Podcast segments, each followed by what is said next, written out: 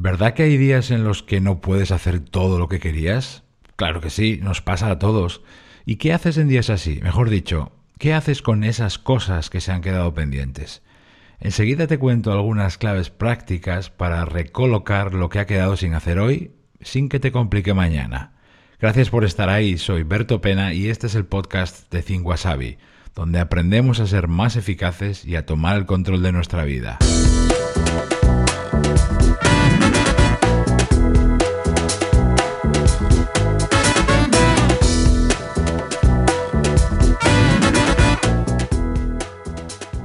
Uno de nuestros mayores hándicaps en el trabajo es tomar decisiones demasiado a la ligera sin calibrar las consecuencias. Y es así porque la gran mayoría de esas decisiones son pequeñas, micro decisiones a las que no les prestamos atención, pero que a la larga todas esas micro decisiones terminan definiendo quién eres y cómo haces las cosas. Uno de los momentos cuando o donde mejor se ve esto es cuando llegas al final del día y te das cuenta que ya casi no tienes tiempo, pero todavía hay cosas por hacer.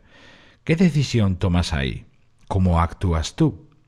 El primer paso es no decidir a lo loco, irreflexivamente y sin mirar más allá de esa tarea que está sin hacer.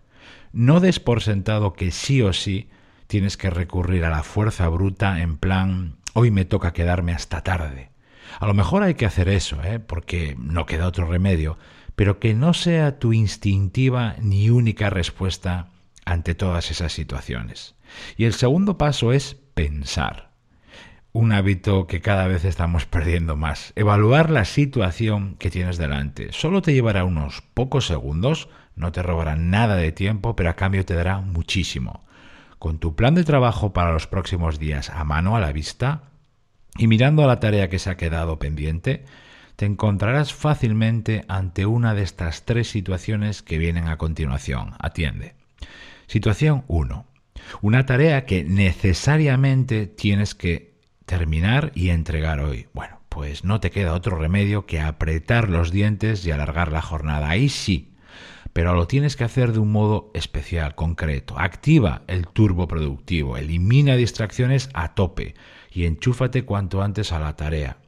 Hacer esto a última hora del día siempre es más complicado porque tus depósitos de energía y atención se han ido vaciando a lo largo del día, pero no te queda otra.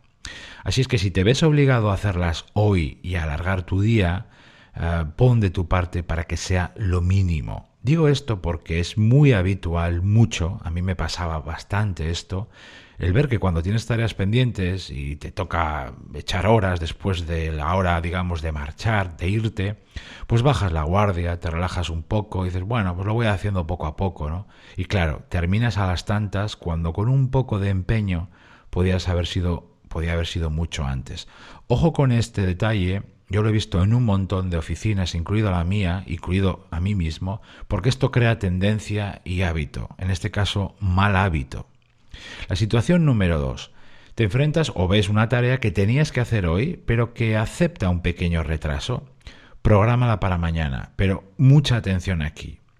No tienes que ponerla a primera hora de la mañana necesariamente, y este detalle es crucial. Fíjate. Tú llegas al final del día y ves que esa tarea está sin hacer y dices, bueno, pues lo dejo para mañana, pero lo hago mañana en cuanto llegue. Pero, ¿por qué tiene que ser a primera hora? solo por el hecho de ser una tarea que viene de ayer, esa es su única la única justificación. Si lo haces así, muy posiblemente estés poniendo una tarea menor o pequeña en un momento del día donde deberías centrarte en tareas de más nivel. Si la tarea de hoy que no has hecho no es de impacto y admite un pequeño retraso, prográmala para mañana, pero en la segunda o tercera hora del día, o incluso en la segunda eh, mitad de la mañana o hacia el final de la mañana.